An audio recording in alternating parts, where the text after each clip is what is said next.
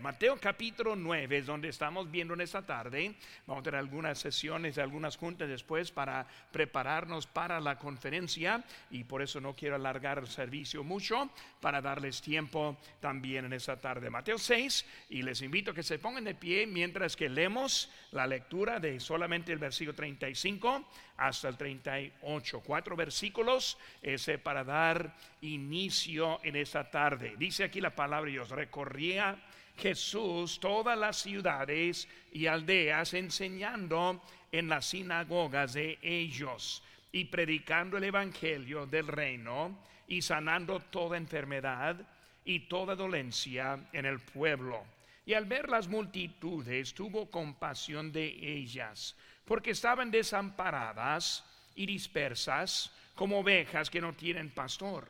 Entonces dijo a sus discípulos, a la verdad, la mies es mucha, mas los obreros pocos. Rogad pues al Señor de la mies que envíe obreros a su mies. Vamos a hacer una palabra de oración y vamos a ver ahora de la visión que estamos tratando de captar entrando en este año. Padre Santo, gracias te doy por tu palabra. Señor, gracias porque tú eres fiel para con nosotros. Gracias por la salvación. Gracias por la vida transformada. Señor, gracias por todo que has hecho en nuestras vidas. Te pido, Señor, en este momento, por estos momentos con tu palabra.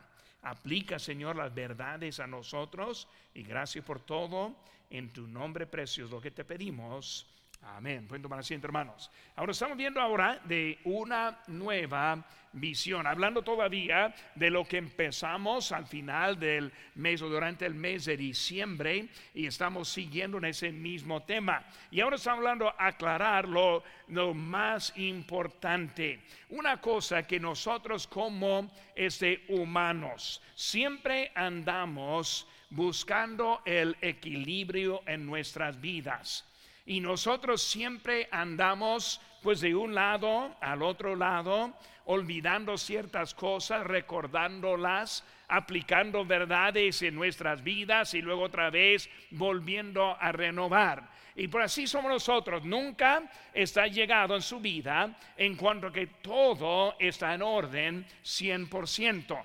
Por eso siempre estamos luchando para mantener el equilibrio en la vida. Y por muchas veces lo que nos falta es recordar de lo que es lo más importante de nuestra vida. Cuando hablamos de nuestra vida, hermanos, el Señor nos dejó en este planeta, en esta tierra, con una sola tarea.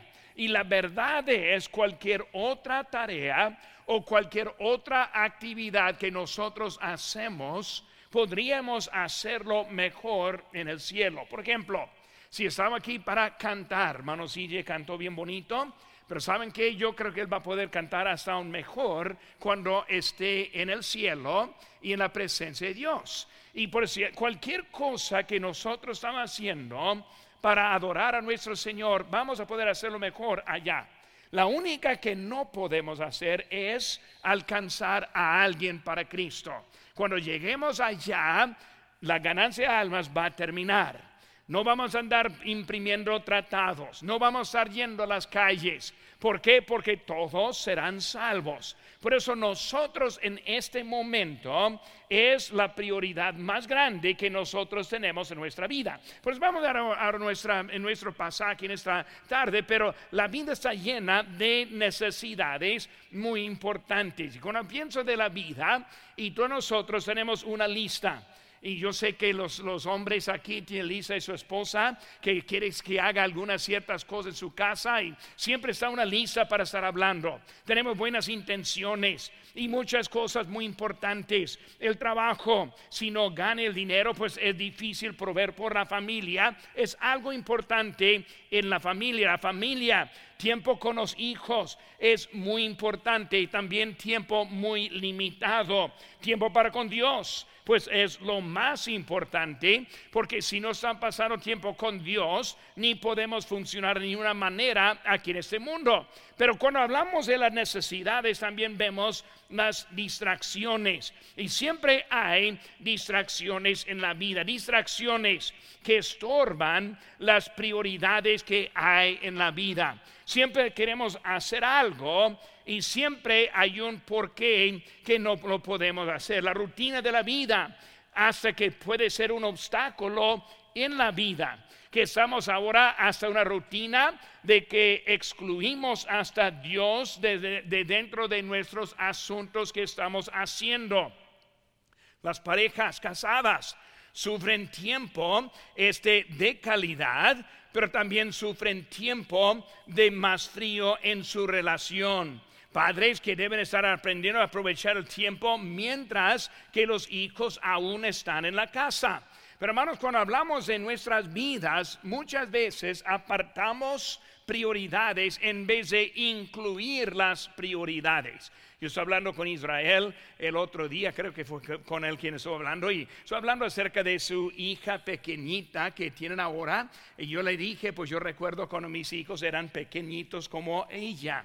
Yo recuerdo que yo les llevé, aunque cuando eran chiquititos, les llevé a la ganancia de almas. Yo aprendí en ese tiempo que hasta a mí me ayudó en la ganancia de almas. ¿Por qué? Pues alguien puede enojarse conmigo pero viendo a la chiquitita que está aquí conmigo, pues no quiere hacer algo con ella. Y por eso hasta que le puse delante, ¿verdad? Para tocar la puerta y, luego defenderme de, de, esa persona que estuviera dentro. Por eso, hermanos, muchas veces este, podemos aprovechar dos prioridades a la vez. Y por eso ando con mis hijos y ando ganando almas. Y mis hijos muy enseguida me están hablando, recordando de esas memorias que ellos tienen cuando nosotros anduvimos afuera. Pero algunos piensan, pues yo necesito tiempo con mi hijo y luego dejan cosas de Dios para poder hacer algo con sus hijos. Y obviamente no siempre es la ganancia de almas, no siempre es lo que vamos a estar haciendo con los hijos. Hay otros otros lugares en donde puede estar también con ellos. Pero estoy diciendo que hay prioridades que no queremos dejar al lado de nuestras vidas. Y por eso cuando hablamos de esas distracciones, muchas veces están aquí. Debemos hacer planes para romper esas distracciones. Y por eso hacemos planes. Nosotros en nuestro ministerio comenzamos el año y más bien terminamos el año pasado haciendo nuestro, ese, nuestra planificación, está planeando el año en que estamos ahora, planeando las conferencias, planeando el, el campamento de los jóvenes, haciendo planes para estar ya preparados. Si no hacemos planes, no vamos a estar preparados. Si no hacemos planes en nuestras vidas, no vamos a poder cambiar nada en este año que viene. Por eso vemos ahora la necesidad. Versículo 35 dice, recorría Jesús todas las ciudades y aldeas, enseñando en las sinagogas de ellos, predicando el Evangelio del reino y sanando toda enfermedad y toda dolencia en el pueblo. Cuando hablamos de su necesidad, su necesidad de ir, su necesidad de enseñar, de predicarles, una necesidad de tener compasión y Cristo sí tuvo compasión, viendo en su falta y lo que necesitaba en su vida. Y vemos ahora la mies es mucha y hay mucha necesidad, hay mucha gente perdida y no hay quien les puede hablar en muchos casos. Por eso vamos a estar hablando en eso. Tenemos en nuestras manos las notas. Si tiene su pluma puede estar acompañándome en esta tarde para aprender un poco y también volver a animarnos a nuestra prioridad que siempre vamos a tener en la iglesia bautista de Lancaster. Número uno, una, una visión aclarada de la compasión. Ahora, si vamos a lograr la prioridad de nuestras vidas, siempre va a comenzar con la compasión. Pues hasta que nosotros vemos la necesidad, hace que vemos a las personas con quienes estamos hablando con un alma que irá al cielo o irá al infierno. Cuando vemos a persona con una necesidad, hace que tengamos esa compasión con ellos. Va a ser muy difícil hacer mucho para nuestro Señor. Pues vamos ahora y vemos en nuestra historia la compasión que vemos. Versículo 36 dice, al ver las multitudes, tuvo compasión de ellas tuvo la compasión con ellas. Ahora, cuando vemos esa compasión, ese, lo que vamos a ver es lo que él vio que produjo la compasión. Cuando vemos ahora, él vio a la multitud y luego viéndola, tuvo compasión. Ahora, ¿qué es lo que vio? Cuando vemos lo que vio en Ciso A, vemos que él vio, este, Cristo vio la condición. Él vio la condición. Cuando hablamos de, la condición, Él ve la condición de, nosotros, Él ve la condición de los incrédulos, Él ve la condición de los enfermos, Él ve la condición de los que están en este mundo. Y por eso cuando hablamos de la condición de Él, vemos que primero la condición del corazón. Jeremías 17:9 dice, engañoso es el corazón, más que todas las cosas y perverso, ¿quién lo conocerá? Cuando hablamos del corazón, para comenzar, el, el corazón no es el mejor guía que nosotros tenemos. Vivimos en un mundo en cuanto que el mundo piensa que el corazón es buena regla. El corazón es un buen guía. Hace que escuchamos enseguida, sigue su corazón, sigue su deseo, sigue lo que... Ahora, cuando hablamos del corazón es engañoso. El corazón número uno quiere proteger a usted mismo. nosotros nos amamos. Me amo a mí. Y cuando hablamos de nosotros, pues tenemos esa manera que Dios puso también para cuidarnos y protegernos. Pero puede llegar hasta un punto de que nos pone en mal camino. Y nosotros en tratar de, protegernos a nosotros, podemos desviarnos de lo que Dios quiere para nuestras vidas. Y por eso cuando hablamos del corazón, es engañoso es perverso. El corazón no es lo que vamos a poner mucha confianza. Hay muchos que deben seguir, dicen Proverbios 28, 26, el que confía en su propio corazón es necio, mas el que camina en sabiduría será librado. ¿Cómo es que controla a este corazón? Lo que controla a su corazón como el mío es cuando nosotros vivimos en los principios bíblicos en nuestra vida. Cuando nosotros seguimos lo correcto es lo que corrige el corazón. Ahora nosotros que vamos ganando almas y luego la mayoría estamos saliendo a ganar almas, nunca ha pasado en, su tiempo un día cuando pensó, no quiero ir, quiero quedarme en casa, quiero quedarme en cama, es sábado, el viento como casi la mitad del tiempo aquí en Lancaster está soplando. Es enero, va a ser frío y la cama está tan bonita, tan, tan cómoda, la almohada especial para mí al momento y lo que, no queremos ir. Ahora me ha pasado a mí. Hay tiempo cuando yo pienso, no, no quiero ir. Ahora, pero ¿cuántos hay cuando no han querido ir? Y aunque no han querido ir, aunque en esa condición ni modo fue a ganar almas. Y luego llega a la reunión con los hermanos, platicamos, nos alistamos, hacemos los grupos y a las calles vamos. Y luego llegando a su lugar empieza a tocar puertas. Y la, la primera puerta que toca cambia el corazón. Y se siente a gusto que está saliendo. Habla con alguien. Y mucho más si alguien acepta a Cristo cuando está saliendo en ese día ¿Qué estoy diciendo? Su actividad cambió el corazón que nosotros tenemos. Por eso si soy obediente, esa obediencia corrige hasta mi propio corazón. ¿Cuántos hay que ha sentido en la casa malito en la mañana y pensando, pues estoy mal? Estoy mal, estoy mal, hasta que está dedicado en decir qué tan mal se siente, y luego se queda en casa y de mal en peor. Y luego en otra ocasión dice, pues aunque me siento mal, voy a, voy a hacer algo, voy a levantarme, voy a salir, voy a hacer algo. Y luego empieza a sentir mejor. Ahora no estoy hablando de una enfermedad, de algo bien grave. Estoy hablando de algo que muchas veces la manera que está pensando hasta afecta cómo uno se siente. Pues hablando del corazón, el corazón tiene una manera para arreglarse y para enfocarse de nuevo.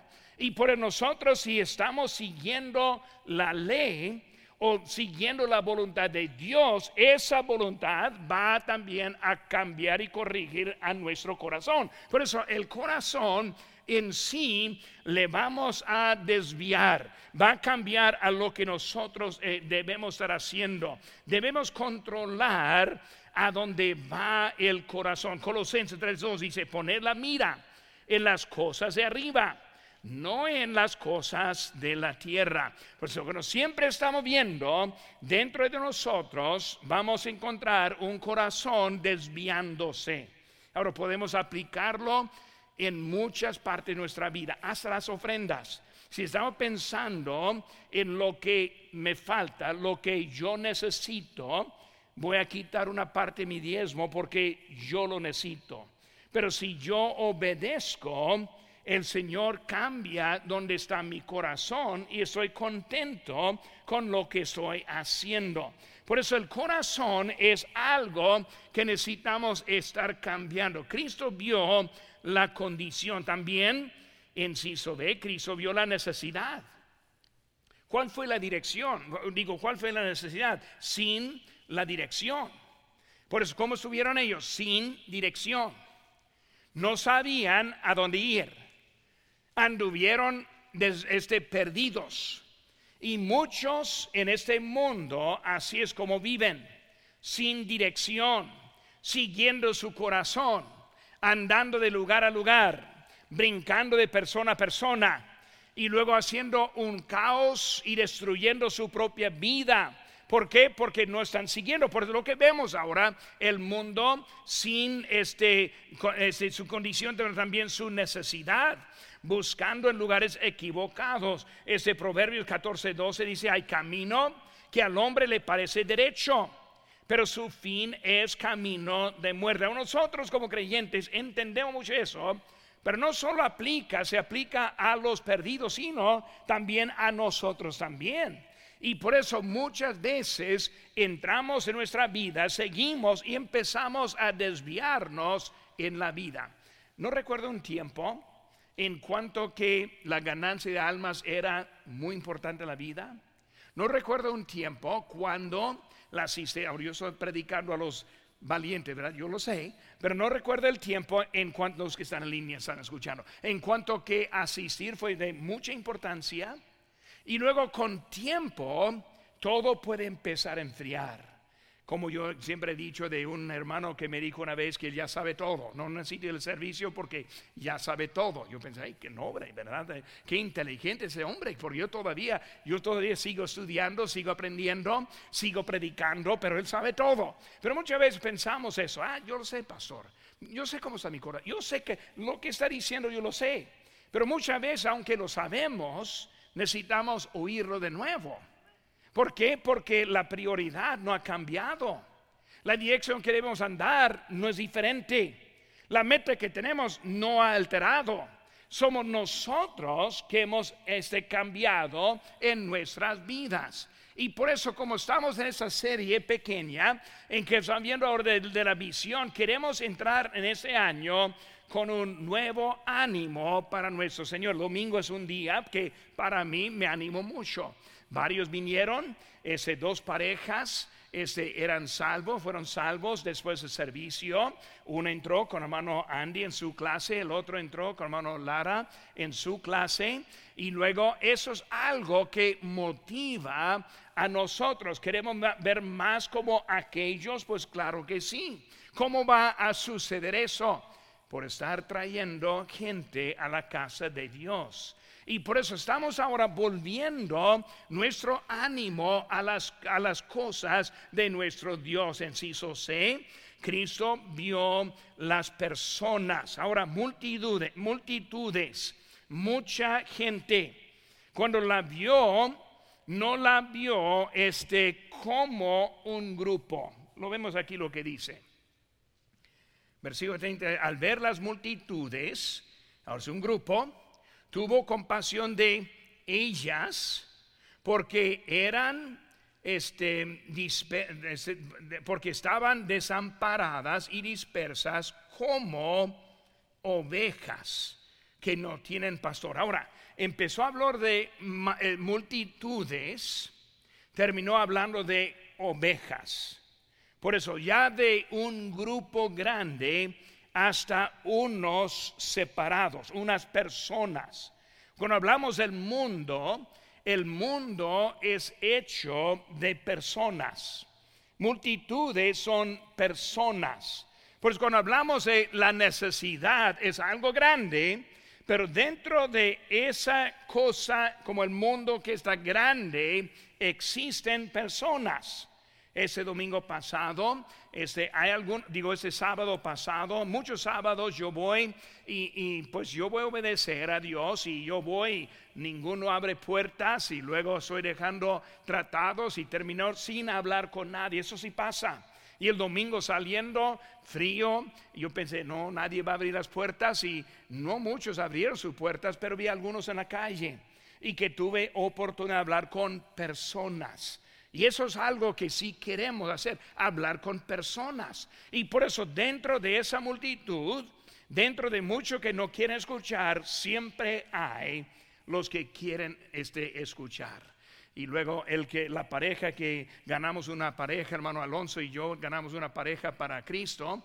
Y luego él ese primero habló con la, la señora y yo luego yo lo vi, luego así llegué empecé a hablar con, con ella también.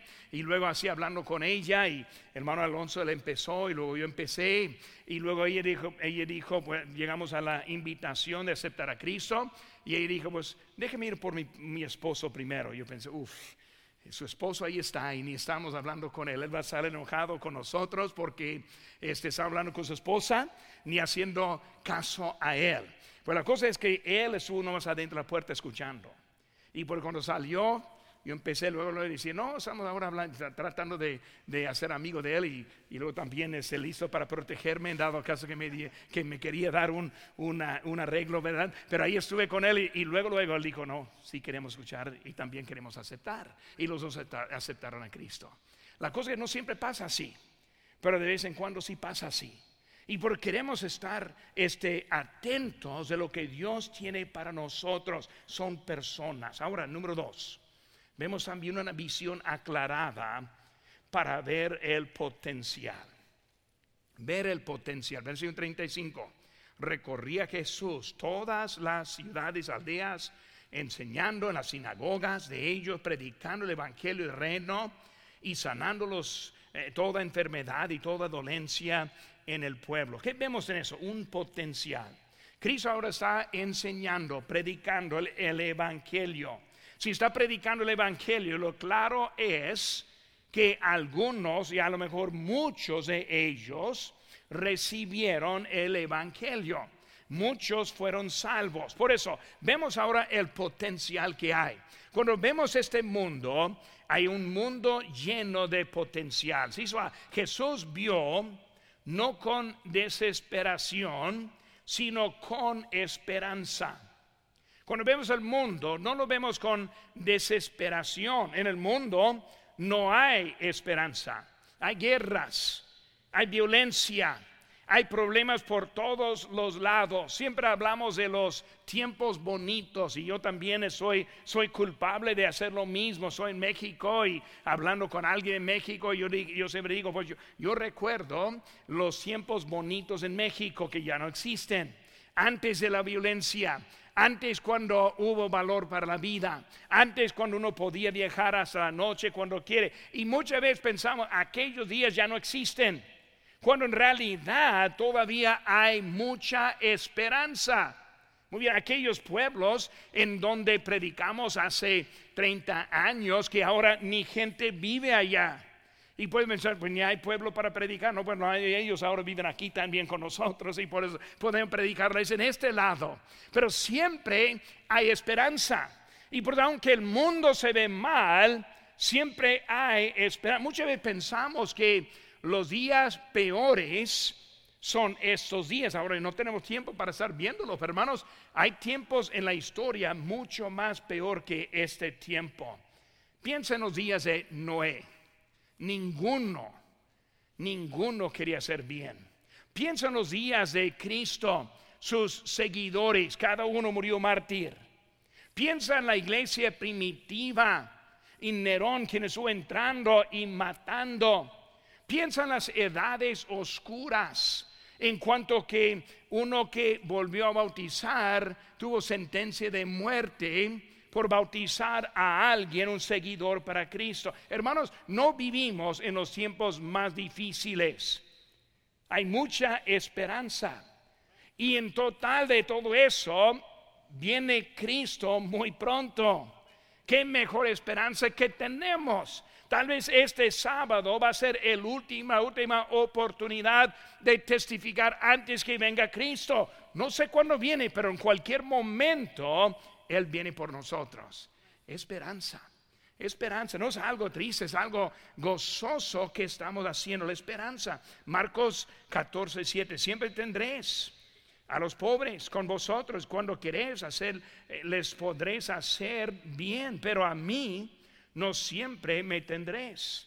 Está diciendo que las situaciones del mundo siempre van a estar. Pero cuando hablamos de Cristo es el momento ahora. No tenemos esta oportunidad para siempre. Vemos también, si se ve, el potencial existe con Cristo. Cristo caminando, Cristo viendo, todo en desorden. Cristo empezó enseñando, predicando, sanando. El potencial es del creador de este, este siglo, este universo vemos que el potencial existe con Cristo. Ya lo sabemos, pero muchas veces se nos olvida. Sí lo sabemos, pero no recordamos. Porque hay muchos allá que no conocen a Cristo que están esperando. Sí, eso sé. El potencial está realizado en la predicación. 1 Corintios 1.18, porque la palabra de la cruz es locura a los que se pierdan. Pero a los que se salvan, esto es a nosotros, es poder de Dios. Por eso, eh, eh, la predicación, cuando hablamos de estos momentos, y es por eso que estamos aquí, entendemos que hay algo diferente en la predicación de la palabra. Dios tiene algo para mí en esta hora. Él tiene algo para usted en esta hora. Él quiere hacer algo en nuestra vida. Cada vez que se abre la palabra, cada vez que sale la predicación, Dios está preparando algo para nosotros, porque la palabra es viva y eficaz y más cortante, porque está hablando de la palabra de Dios, es algo para nosotros en nuestras vidas. Ahora, número tres, hermanos, vemos ahora una visión aclarada para encontrar la solución.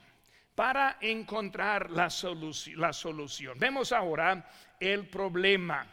La gente está desamparada y dispersa. Por eso es ahora el problema. Desesperación. No ve una manera para arreglar el problema.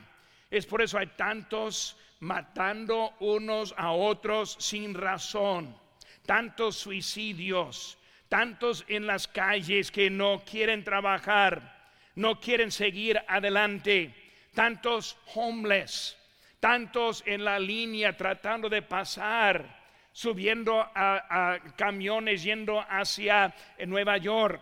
Llegando a Nueva York, no encontrando allí, ahora están de regreso de Nueva York en otros camiones. Por hay unos para allá, otros también para acá.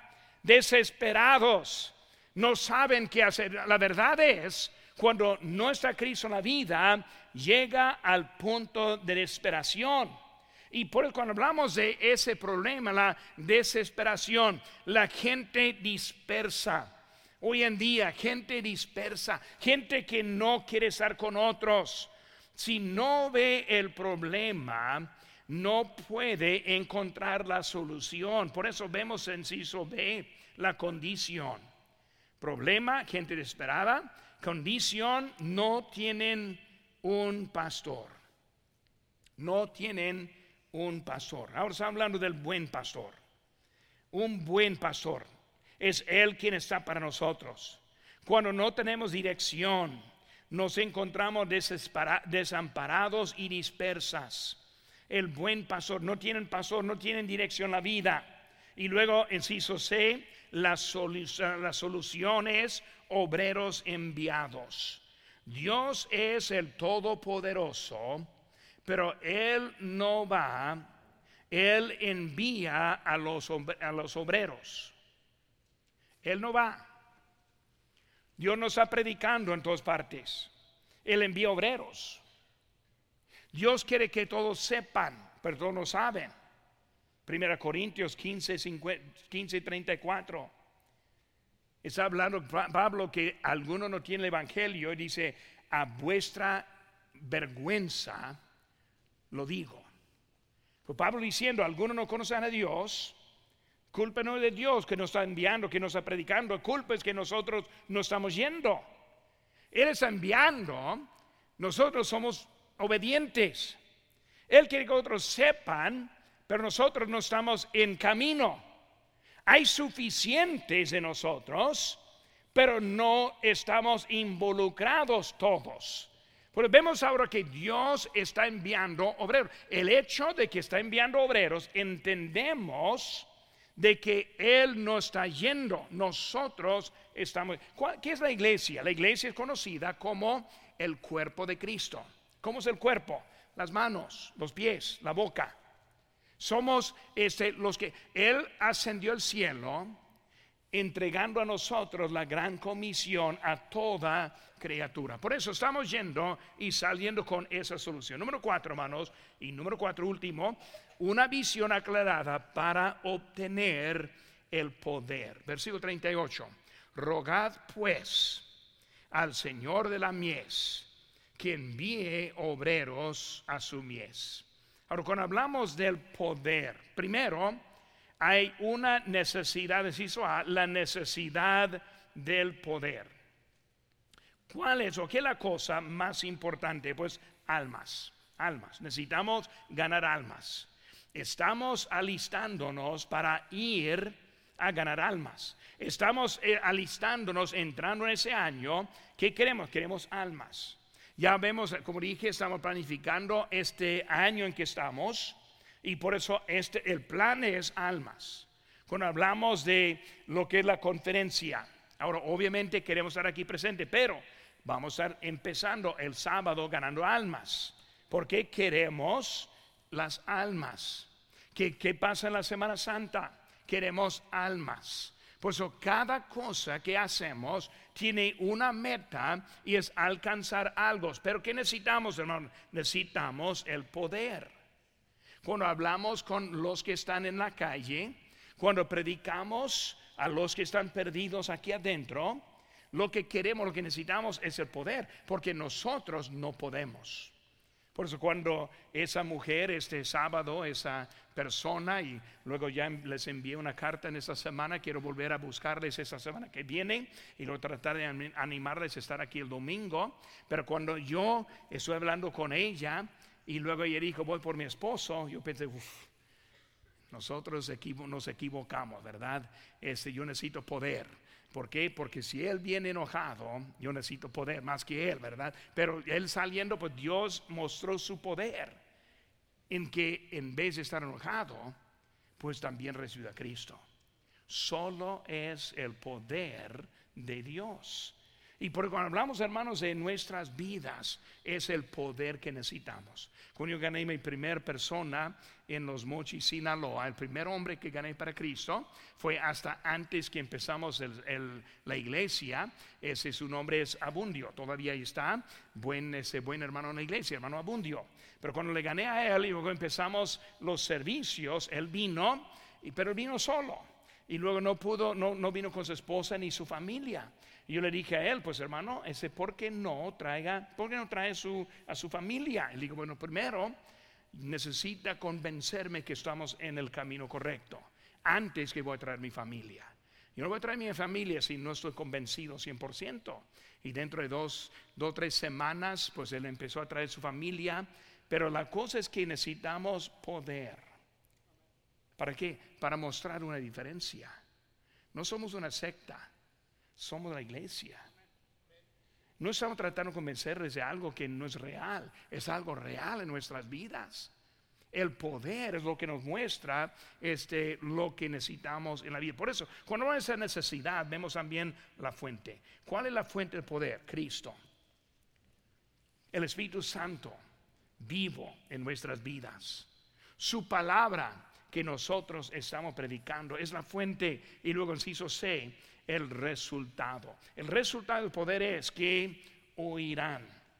Es que nosotros vamos a obedecer y últimamente otros van a ser salvos. Y por hermanos, cuando hablamos ahora, es tiempo ahora de este, tener una, este, ver y aclarar lo que es lo más importante.